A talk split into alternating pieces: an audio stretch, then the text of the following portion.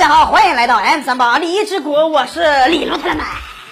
玩王者荣耀英雄联盟的朋友应该都知道段位的重要性，而在奥特曼中也是存在着段位分区的哟。今天就给大家带来奥特曼六大段位排行榜。一青铜段位，青铜段位的奥特曼其实很好区分，基本上都是刚刚加入宇宙警备队的年轻战士。他们几乎都是从奥特竞技场选拔上来的英雄，战斗力相对比较薄弱，缺乏实战经验。这些奥特曼一般被编入一些简单的战斗部队，也可能会跟着高级别的奥特曼实习，或者是一些站岗的位置，类似传达室的老大爷。之前泰罗奥特曼在捉拿贝利亚的时候，就带领了一部分青铜组的奥特曼，结果齐刷刷的被瞬间秒杀。所以说，这种等级的奥特曼，如果遇到像贝利亚一样强大的敌人，别说是一个小队了，一千名战士都会被团灭的呀。二白银分段，白银分段奥特战士的实力比青铜分段奥特战士的实力相对来说高出那么一点点，因为他们参加过几次真实的战斗，有初出茅庐的作战经验，战斗力相对较高。这类战士几乎可以独自执行任务，但是复杂的任务还是无法驾驭得了，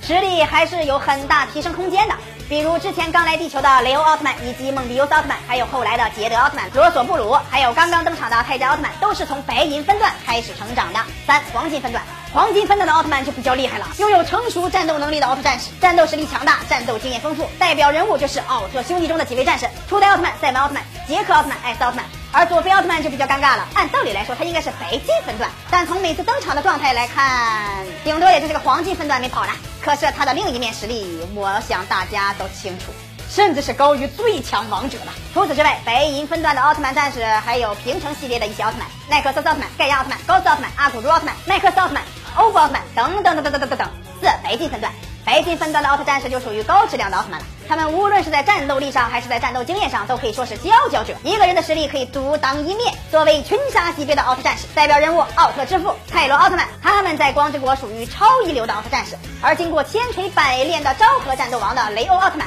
也可以算是这个段位的。平成系中的迪迦和戴拿两位奥特战士，在战斗经验以及潜力上也是无穷的，同样可以列为白金分段。未来战士银河奥特曼应该也可以算是白金分段。五钻石分段，钻石分段的奥特战士可以说是德智体美劳全面发展的好奥特曼，属于各方面的佼佼者。这些战士在娘胎里就有无穷无尽的潜力，所以其战斗力成长要比一般的奥特曼快很多。例如，比任何奥特曼都晚两万年的赛罗奥特曼，他的优势就是有着无穷的潜力，在和强大的对手对战的时候，成长速度惊人。遇强则强，潜能瞬间就能被激发出来，战斗力飞速成长。虽然跟很多敌人对战的时候，刚开始赛罗会一直被虐，但是慢慢的潜能就会得到激发，迅速成长，直接反杀强大的敌人。而他的死敌贝利亚奥特曼也同样具备钻石分段的实力，所以二人总是相爱相杀。六最强王者，那么最后这个最强王者肯定是奥特曼世界观中最最最最最最最最强大的奥特战士了。这些战士拥有远远凌驾于普通奥特曼之上的令人匪夷所思的实力，在整个宇宙中几乎没有他们的对手，所以这些奥特曼也很少现身。